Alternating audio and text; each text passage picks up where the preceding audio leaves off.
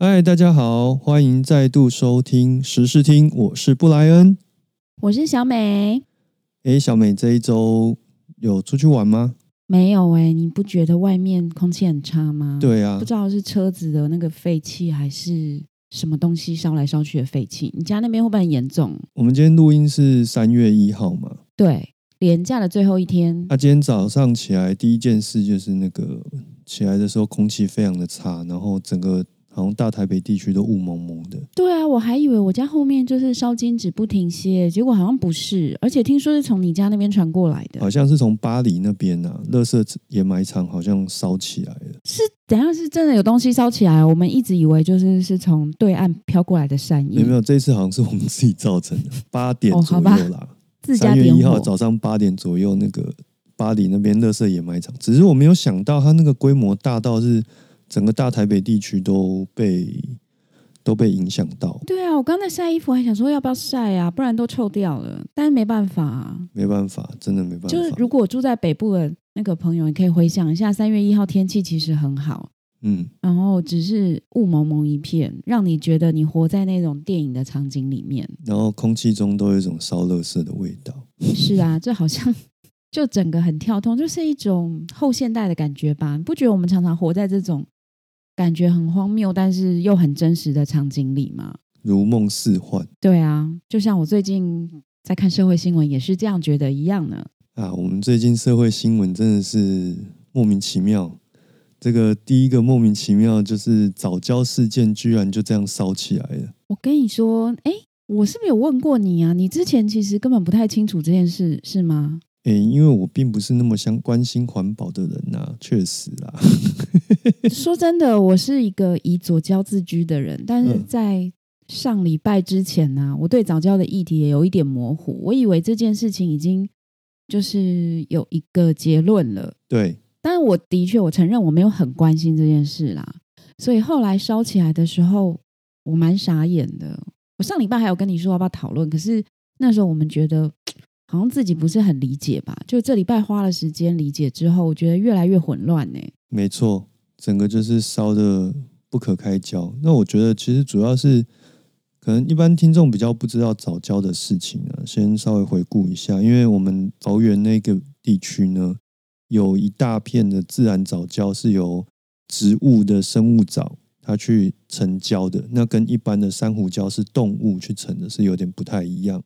其实全世界都有早教，只是说根据一些报道指出，我们这么大片的呃植物构成的早教，除了台湾之外，另外一个地方就只有挪威有这样的相当的对等的规模。对啊，是蛮不容易，就是形成的一个自然景观。而且你知道吗？就是我们的西边海岸啊，就是整个台湾的西海岸，很少有这样完整的自然景观了。因为其实西海岸就是西边的工业发展比较多嘛，很多嗯海岸其实都已经工业化了。那像桃园地区这一片，不是这么容易形成的。虽然我知道现在他那边也塞了很多垃圾啦，但是早教还是早教，那边也有一些就是不可取代的生物多样性的生物在那里。因为它地缘的关系嘛，所以变成说桃园地区这边是一个工业大镇，是啊，那很多的废水啦、排泄物啊，都是往那边的海去排放的，所以相对的早教其实在那边本来就过得有点半生不死的状况。嗯，我觉得对于台湾来说，环保本来就是蛮晚开始发展的一个议题。我们前面都在拼经济嘛，那感觉我们永远都一直卡在我们要拼经济，其他事情可以先暂搁一边。对，那环保这件事情就是若有若无，即使是有这样大的一片早教，它可能在十几年前就有人提出要保护它，可是不管哪一个政府，他在执政的时候，他都很难做抉择。这确实啊，然后我们的人民只要一听到跟经济发展会相违背，其实也就会担心嘛，大家都会担心，万一台湾没有办法进步怎么办？所以就会对所谓的环团不是这么友善。那这一次早教的问题呢，就是因为环团想要透过公投的方式呢，呼吁我们政府不要破坏那一片藻礁，因为上游要建那个发电厂嘛。对，然后环团是希望可以移到其他，比如说林口或者是台北港港这些地方。但是呢，因为他们那个联署，其实在截止之前，距离达成联署还有很大的一个门槛。然后呢，国民党这个时候就趁势介入了。其实我一直搞不清楚，我本来以为这件事情就会无声无息的消失了，虽然我自己不乐见，但我就想说这也没办法，你知道，就是大家的意愿嘛。而且对于大部分的人来说，早教是一个很遥远的存在。对，因为这个跟就像我没有在关心的，就相对就不会主动去关心说，哎，为什么这个早教对我们这么重要？对啊，因为它跟合适又是一个不同的概念，我们也会觉得说，哎，既然我们是反核的，大部分的人可能就是不喜欢核电的，嗯，那为什么不能够再去做其他天然气或其他能源的努力？我觉得本来这件事它真的是起不来的，但是就可能因为国民党加入吧，然后不知道为什么所有的舆论在我的脸书墙上一些就是对啊，你知道，就是我们可能会说他是侧翼啦，就是这些舆论，他就突然开始铺天盖地的骂这件事情。我自己比较不能接受的是，在上周一开始吵这件事的时候呢，就把环团啊跟国民党甚至跟中国打在一起。没错，那我自己当时很震撼，因为我我觉得我本来还在犹豫要不要签，但是你这样做，我就想去签，因为我觉得我能够理解你们认为不能跟国民党站在一起，但是环团他多年来就是不管什么党，他们的主张都是一样的，你怎么会这个时候认为他们是嗯、呃什么中共同路人之类的？我觉得就是开始打自己的战友这件事情。让我觉得很傻眼，而且我自己观察脉络啦，其实每一次都是这样，就是几年就会来一次，嗯，然后跟自己的本来并肩作战的战友闹翻脸。一直把自己的朋友往外推吧。对啊，那嗯其实不就让国民党发现分化八百多万票最好的方法就是找其中一群人做朋友嘛？因为好像他们跟谁做朋友，我们就不要跟那些人来往了。对啊，那我只要是对台湾有正面帮助的团体，我就全部都去跟他搞联署啊，跟他站在同一阵线。那这时候，民进党就没有朋友了。国民党再怎么样，他都有那五百多万票啊，他不是只有三十万呢、他是有五百多万，他只要随便去跟谁做朋友，我们就要切割的话，那就会被切的乱七八糟。我觉得这是一个很好的分化手段。对，所以不管你是外来势力或是内在势力，你只要讨厌民进党，就是想要复制那个把二零一八年讨厌民进党成为最大党的那个概念。是，然后我也觉得这其实只是一个公投联署，其实就算联署过了，也就是公投。那公投过了，就算真的过了，嗯，你知道的吗？也不一定怎么样啊。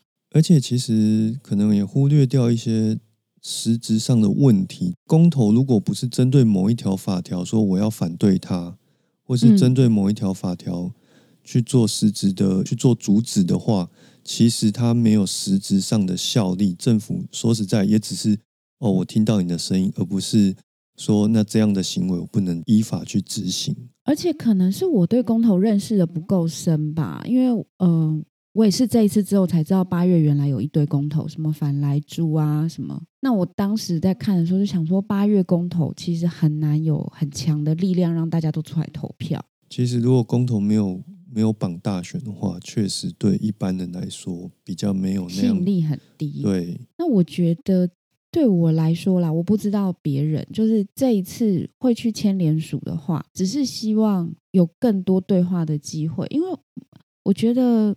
嗯，我们就是不希望自己老了变成韩粉啊！不能说今天政府提出来，就这个执政党我喜欢，然后他提出来的东西我都不能反对，我都不能有意见吧？我会希望有更清楚的对话，然后嗯，有更多的资料。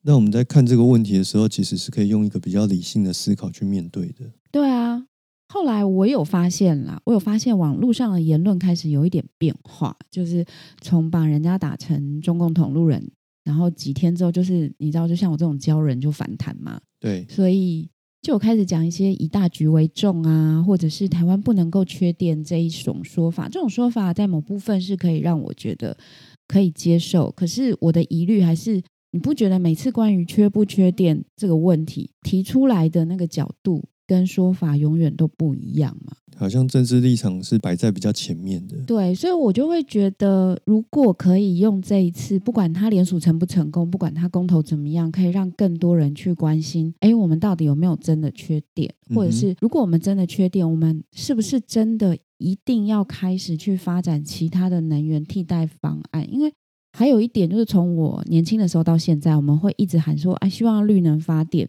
希望用其他的方案，可是从来都没有真正执行过，或者是说每次执行一下就不成功就算了。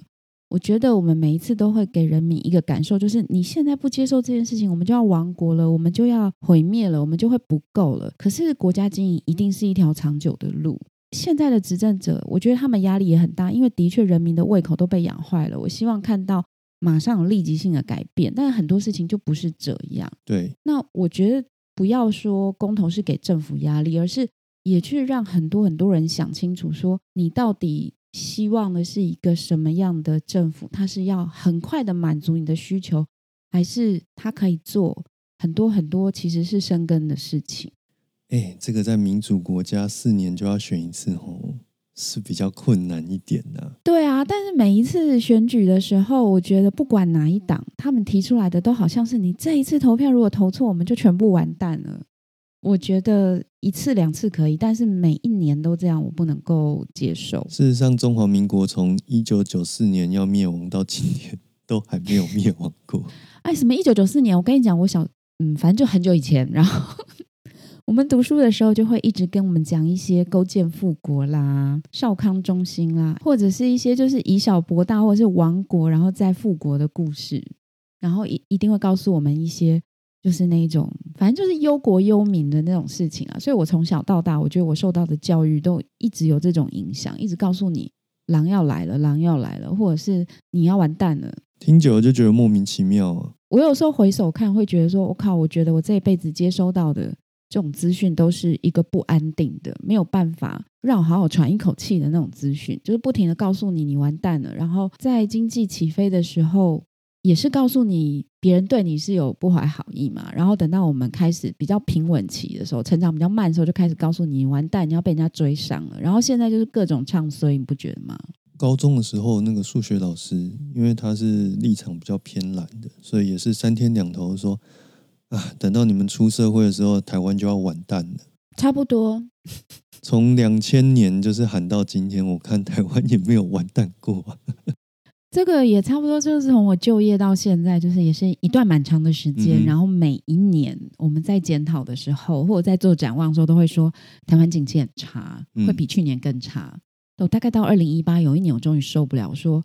问题是我已经入行，嗯嗯，两位数年了，每一年都这样讲。那如果按照这个说法，现在 GDP 应该已经到了负五十了吧？可是讽刺的是，其实 GDP 都每一年都上升之外，其实劳工并没有分享到这个经济成长的红利嘛？这是真的，所以我会觉得不是经济没有成长，而是结构出了问题。也就是说，并不是没赚钱，而是每赚这一百块里面，到底有多少钱是放到劳工的口袋里面呢？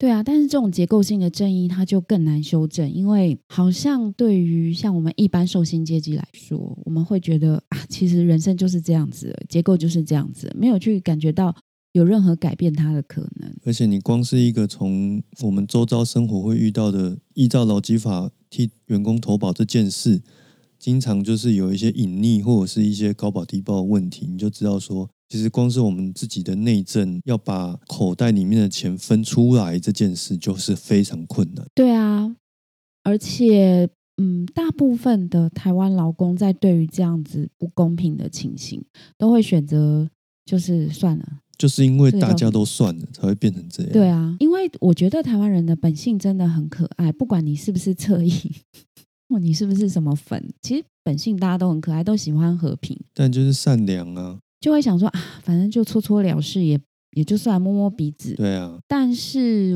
我认为啦，就是因为这样，所以我们容易接受一些很立即的那种安慰，不管是哪一党给我们的那种安慰剂。可是我会希望一次一次的冲撞啊，可以带来不一样的想法。比如说，以后大家是不是可以多想一想，我要如何去爱护我的环境？然后我是每一次都要这么立即见效的。不管是经济方案也好，或者是政治方案也好，还是说我宁愿好好的、慢慢的耕耘，为了更好的台湾。嗯，因为我最近那个凤梨事件，我也蛮有感的哎、好，我们要先讲凤梨就对了。没有对对啊，因为凤梨就是嗯、大家应该也知道吧？前一阵子就是中国不让我们把凤梨销过去了，说我们有一些，介壳虫，可是反正这是有一点违背。就是国贸上的那种输出输入规定，但那就算了，反正你要销人家，人家不要买嘛。对，然后就有各种的恐慌出现了。我自己是觉得你也不能够完全怪农民，可是，在当初啊，他们销到中国绝对是最快的方式，而且是最简单的方式。嗯哼，因为要销其他国家，你有呃文件上的语言不同的困难嘛，还有就是我们都会希望卖到先进国家，但是他们的要求就是很高。嗯嗯，那变成说你前面的耕耘要很长，然后你的收益可能一开始不会这么多，那大家就会下意识的想说啊，我先赚再说。我觉得也不能责备先赚再说的人，但是从我的立场，当然会希望我们以后做事的时候，是不是可以想，除了先赚再说，我有没有其他的方式可以做更久、更永续？这个就跟我们政治的那个选举一样啊，你每次都是短期的那个看得到的，我当然是会想要投给他。可是其实有一些东西是长期，你必须要慢慢去耕耘，然后慢慢去开花结果的。那对于一般人来说，他可能明天就过不下去了，会赶快选择那种立即有效的政策，让他可以度过明天或后天。对啊，所以我觉得也不会说要去责备谁，因为这其实是一个社会的共业。就是我相信我也常常会有那种啊，不管了，先做再说这种事情。就是社会是我们每一个人一步一脚印构成。不过凤梨这个吼，我我自己去看是觉得说，某种程度上，其实中共也是用这个在当一步棋，在看一旦我我把这个棋推出去了，那中国呃，一旦我把这个棋推出去了，那台湾政府会做什么样的一个对应？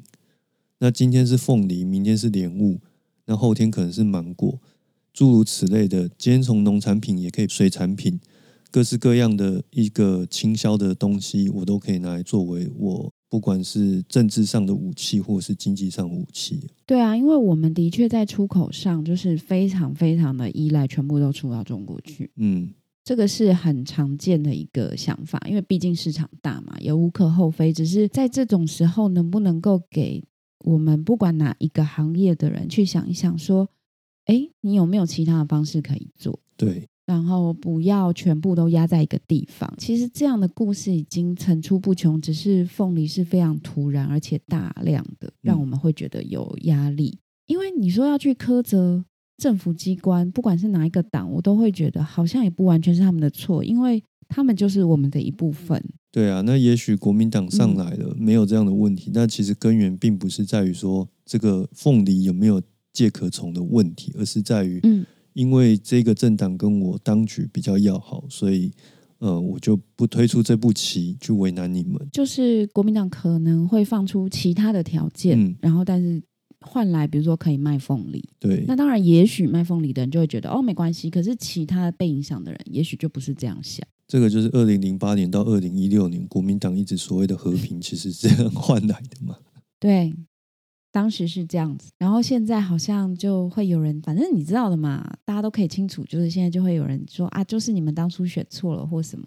我觉得现在发生这种事情也是好事，就是你也可以去思考，说我整个市场是不是只能单压在某一边，还是说同时我也要好多的不同的倾销策略，不同的国家或是不同的地区，我也要去尝试。过去有赚到钱，你应该是拿这个钱再投入，不管是你的产品上，或者是说你的行销的一个管道上面，去开发新的一个通路。对啊，因为我们人不是都想往高处走嘛，嗯对吧？人往高处爬嘛，所以我们在外销东西，或者是我们在产业上策略，理论上是该越来越升级的。我们嗯、呃应该是要做出越来越好的东西的，然后越来越可以符合就是越高物价的国家的水平越好的东西。我觉得其实早教的事情 又回到了早教，早教，可是真的啊、我觉得早教的事情就是一样啊。我现在觉得民进党政府的确是有点衰啦。说真的，嗯因为他们就是这一次执政到现在第五年嘛，那前面没有发展替代能源或替代能源不顺这一类的事情，一定不是完全与他们有关。但是事实就是，我们的确在过去非常忽视这件事，因为我们全部的焦点可能都在到底还要不要再盖核电厂，或要不要启用核四等等这些问题电一直不。够用啊，对，我们就一直在吵这些问题，以至于没有办法再做新的能源的这种转换，然后感觉每一次，就是我刚刚讲，每一次都好急好急，我想要赶快去处理这个问题，再不处理就不行了。这是我个人的想法啦，不知道这一次就播这一集会不会被骂爆？应该有人听的话才会被骂爆吧。讲到重点了，并没有听众。所以呢，这边也呼吁，就是如果真的你有在听我们时事听的话呢，也呃，就是告诉你身旁的好朋友，我们有在做这样的一个节目，然后每周呢固定是礼拜五会上档。哎，怎么好像结尾还没吧？我以为你要说有在听时事听的节目，记得要在那个 Apple Podcast 或者是来我们的 Instagram 或 Facebook 对对，粉丝帮我们按个页留言。赞或是留言。对，那放在中间才超不爽，会有人听啊也可以记，得留言给我们好吗？放在中间才会有人听啊。如果你说的也是，你放在最后面，他可能他都还没听到结尾，他就就把它关掉了。也是啦。就你如果不赞同我们的言论，我觉得超级好，你也欢迎留言给我们，我们可以来讨论。然后你要骂我们也可以啦。这样才有讨论的空间嘛。最后呢，我们要来讨论一下我们这个伟大的科市长。哦，你是一个科学家喽，现在 科我不是科科学家，科 科。但我觉得要讲柯市长是这样，因为他今天三月一号嘛，那昨天二二八，他其实本来有一个行程是这个一日北高，从中午十二点要一路跟着他的市府团队，就是骑脚踏车到高雄市。对，一天呢，我每次都觉得这种行程好猛哦，然后我就很庆幸我不是市府团队任何一个人。但是呢，有趣的是，我们的柯市长居然骑到一半就搭乘这个 搭高铁回台北，搭高铁回台北，他们大概骑到哪里啊？桃桃园吗？还是新竹？彰化啦，彰化，我听说他是从彰化回来的啦。哦，他去彰化的那个高铁站，然后再搭高铁回到台北参加二二八的活动。然后他参加完之后，他又坐高铁，好像去台南还是哪里跟他的团队会合哦。其实我不太懂诶，那我不懂是说你为什么这个这两个行程撞在一起？这不是几百年前就会知道的事情吗？二二八这个活动，懂啊。你不会办在二二七或三月一号啊？你说骑脚踏车这活动吗？不管啊，就是说，因为骑脚踏车，把两个活动错开，对不对？对我自己是觉得二二八纪念活动你不能改时间，为了尊重，但是你可以把骑脚踏车换到三月一号吧？对啊，今天再来骑就好了。就是还是他觉得这样三月二号上班会很累？毕竟市长现在也已经当市长好多年了，已经六十岁了吧？但是我觉得，就是你让骑脚踏车，要么就不要办这个活动。那你要办，原则上全国都在看，那你没骑完，大家有都会有议论嘛？还有开直播，好不好？对啊，那这就不太懂。而且这个活动好像花了不少钱，是的，因为要推广自行车活动。好像我看那个预算书大概四十万上下嘛。哇，真的假的？然后呢，相有对于这个骑脚踏欸车花的四十万，好像二二八这个费用大概是十万以内。哦，我觉得蛮糟的哦。其实呃虽然我一，时之间不知道怎么反应，我想到的是说，嗯，当然啦，骑脚踏车是一个推广产业的活动嘛，嗯，但是二二八对我们来说其实也不是个小事诶、嗯，是吧？是吧？或者是说本来活动规模价格不一样，这个也可以理解。也许哦，你要直播团队要什么的，各各个都要钱。只是说，我觉得比较大的争议是在于，之前林颖梦呃在讨论的时候有提出质疑，说这个花四十万，那但二二八却只有十万块以内的预算，比例上是否不太恰当？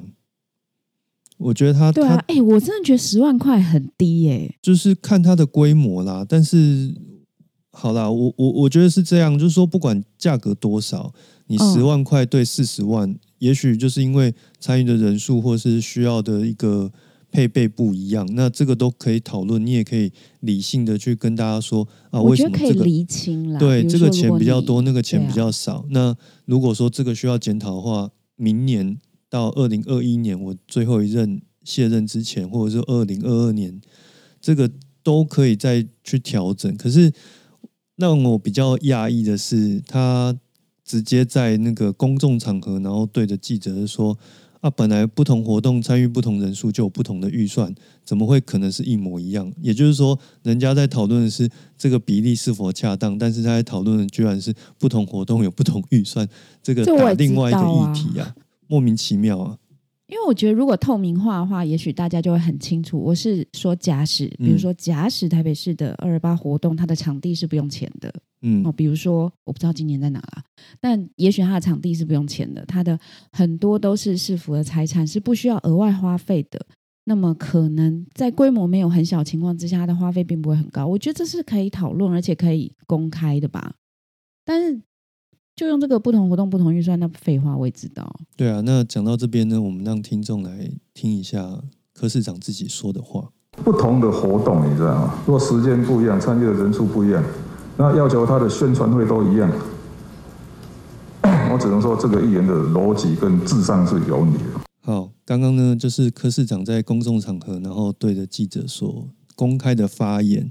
那言下之意，他其实就是不太搭理林颖梦所提出来的质疑啦。嗯，这也蛮像他的风格嗯的。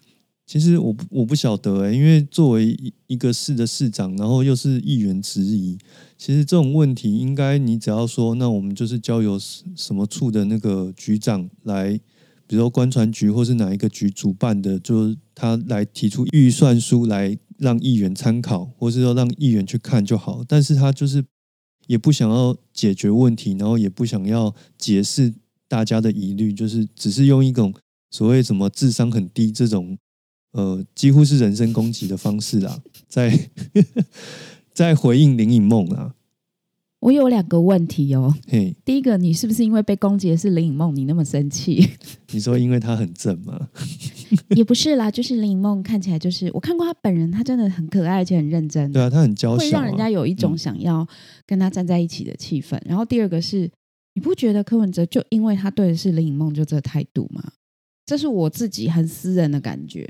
今天是国民党议员或是这个民进党议员，他可能又不敢这样子直接的呛辣的直接丢回去啊，对啊，今天如果是一个比较资深的议员，嗯。然后我还是会觉得啦，跟性别可能也有一点关系，然后哦跟因为他年从纪有一点关系。他从以前到现在就是有让人家有丑女的一种印象，对啊，因为我也不是在怪他，虽然我自己不喜欢这种猜测，这真的是我的猜测哦，先说。可是我会觉得，对我来说，这是一个很习惯会遇到的一种，就是高中高龄男性对于年轻女性言语的一种，他并不是真的没有礼貌，当然嗯是骂人家就是智商什么是没有礼貌，可是我觉得他只是不想理会。那我自己会想说，如果听众朋友你遇到这个情况的时候，你也可以想一想，你有没有遇过类似的这种情境？那他会不会跟林颖梦的年纪，跟林颖梦是一个嗯、呃年轻的议员，这些都有关系？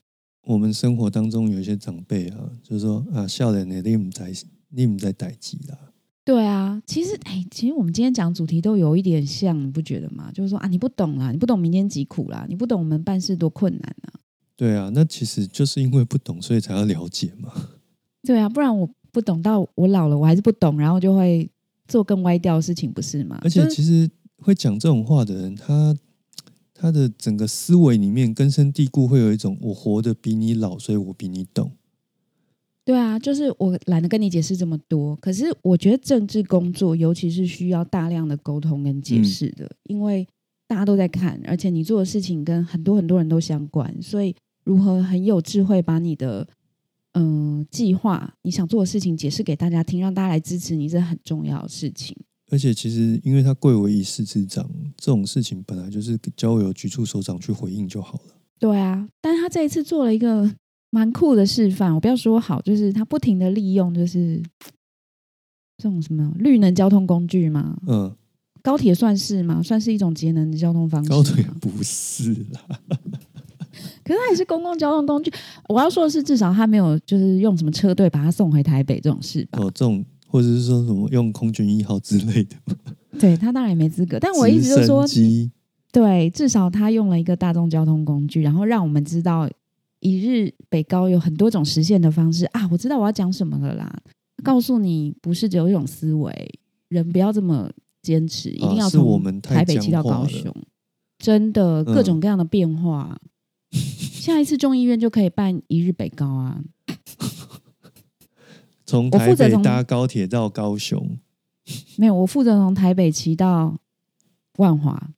那我我从万华骑到林口，哦，你好猛哦！你还愿意骑到林口，反正就这样接下去啊。那这样我们也是众议院完成一日北高这件事情也不错。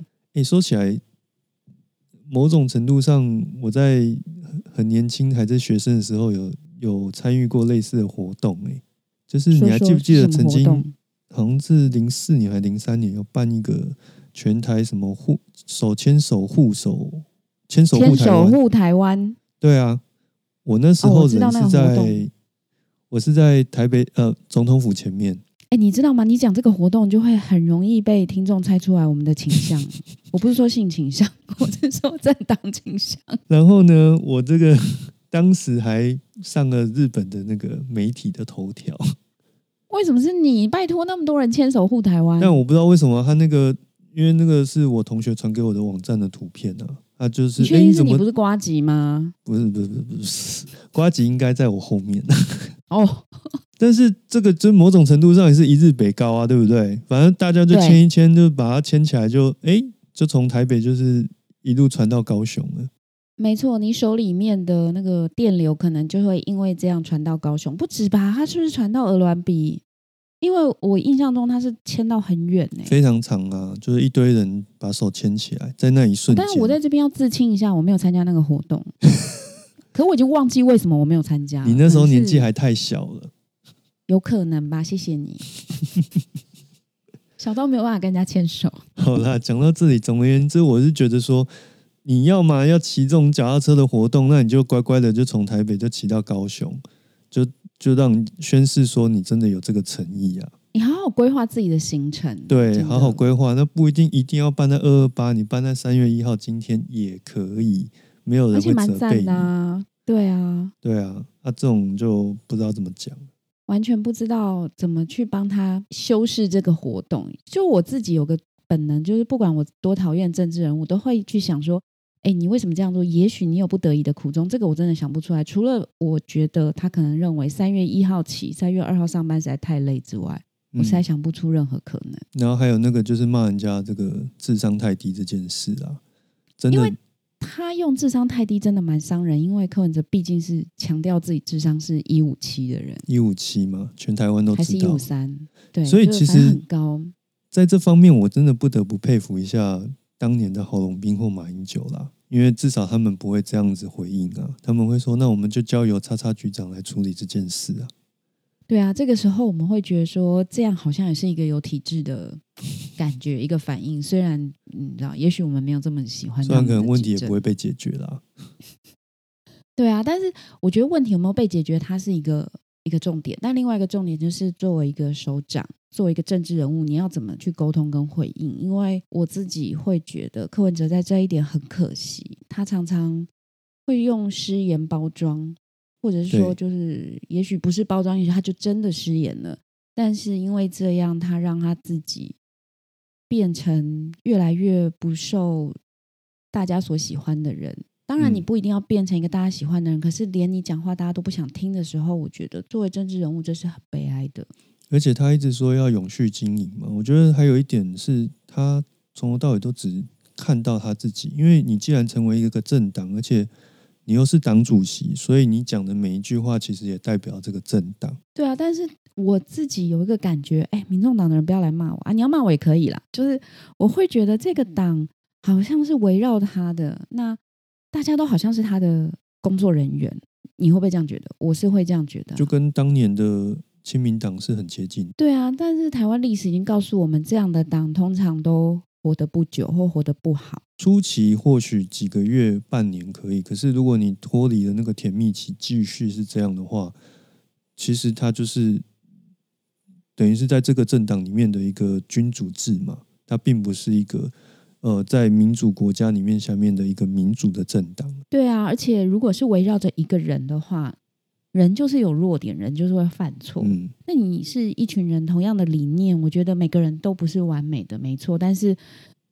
聚集起来就比较容易吸引更多同样性质的人、同样理念的人去。跟你们站在一起，可是如果只有一个人，我觉得太容易挑毛病了。你不要说今天是柯文哲好了，是就算现在声望很高的那些政治人物，如果是围绕他一个人成立一个政党，我觉得也很容易出包。而且不是有很多人都喜欢去去讲一些什么中国的故事吗？这让我想到当年的后羿啊，射完太阳之后呢，成为一个昏君，对不对？对没有，你刚刚讲到这个中爱讲故事，我也来讲了，对不对？大家都还记得吗？当年的后羿，对不对？十个太阳被他射到剩一个。对，Brian 其实现在是一个民间故事达人，这是他的另外一个专长。然后呢，变成一个昏君，想要长生不老，结果搞搞半天，自己最爱的嫦娥就 飞到月亮里面去了。谢谢你，因为这故事我有点忘记。我觉得就是回应刚那个小美讲的，就是说你你再厉害的人。他总有可能，因为他坐在那个位置上坐久了，他就是变成一个昏庸的王八蛋嘛。那你是不是有个体制能够让这样的人先下来，然后让其他能够做正确决定的人坐在那个应该坐的位置上面？对啊，还有我觉得我想要跟大家分享一点，就是像嗯，我们不是只攻击柯文哲，是像柯文哲这样的人，任何一个政治人物，如果他只允许。嗯，跟他同样声调的人站在他旁边，他本来就算是个正常人，就像刚刚 Brian 讲，他也会变成昏君，因为他只想听好听的话。那么你知道，人就是会做错事，别人就是会劝导你，劝导的话就是不好听。然后我们会这样去看政治人物，但是我觉得我们自己有时候也要想，如果你身边的朋友都只讲你爱听的话的时候，你是不是出了什么问题？生活应用，我觉得蛮重要的。没错，做 podcast 就是就是这样啊！你要只听自己想听的，然后人家提出一些技术的基础，你都没有去去回应的话，其实很容易那个节目也会做的不是很好。哦，你这样讲我好丢脸呢，我都没有办法回应，我都会直接说哦，因为我不会，谢谢。不会啊，可是像我跟你讲那个，比如说调整一些音量什么，你都可以做。哦，那个会，那个对啊，因为那个是就是我其实。讲回来，就是我给人家意见，我会希望是他在第一个是先不用花成本的状况下，就能够马上立即得到调整嘛，对不对？这个是最最立即有效，对他没有付出任何成本，他只是观念上的改变。那等到这个基础有了，你再去提出其他的建议，人家也会比较容易听啊。但你有没有觉得，不管是 podcast 还是做人做事观念的改变，就是最重要。明明最困难也是最重要的。对啊，但是他明明就不用花钱，可是大家就不想改变观念，然后花了一堆钱去做了其他的事情，然后没有把事情做好。其实只要把观念改了就可以做好。是啊，所以当然我自己也会哦，只是说提醒大家，我们人就是会有这样的盲点。对啊，所以你看，放在一个国家的一个政体上面。他放上去的毕竟也是人嘛，再厉害他就是人，读再多书他也是普通人。对，只是他今天拥有了这样的一个职权，可以行使国家的权利，但是他总是有可能，有可能会犯错。那是否是在犯错当下能够听进别人讲的话，然后去做对相对应的改变？这才是我们现在所谓民主政治一个最珍贵的地方嘛，让。适合的人放上去，对，而且我们并不是说哦，我们一定是觉得谁特别好，谁特别不好，或者是做错事怎么样，其实就是多听不同的意见。那我觉得民主政治最好的地方就在于说，如果他变得不好了，他变得昏庸了，我们可以用选票让他下来，而且是一个和平的方式让他下来，并不是说要杀头这样子。我自己也会很希望，就是现在的反对党他可以再强大一点。我不是说，嗯，我会喜欢反对党，而是我觉得国家就是要不同的声音。可是如果像现在国民党这样做事的话，嗯，他就是会越来越小。不用原因不用我多说吧，就是他的做事方式，或是他的思考方式，或他这个党在运作的方式，让大家看起来就是我没办法支持你了。可是这样因为他对国家并不好啊，他现在脑袋里面只剩下打败民进党，没了。而且对，嗯，对啊，就剩下这个没错，然后其他就是民进党做什么，我就跟他的相反就对了。早教就是这样啊！哦，终于找到一集可以打败民进党了。其实我一开始也是嗯蛮不爽，我想说，啊全国最没有资格讲就你们这些人吧，你们最喜欢那个那个那个那个那个，就 然后他们就选择这样做，然后就好像把水弄脏，然后我们就不想踏进去这样子，是啊这，才是个蛮烂的方式哎、总而言之呢，我们今天的节目也差不多到这边告一段落。嗯那我们就下周见喽，拜拜。拜拜。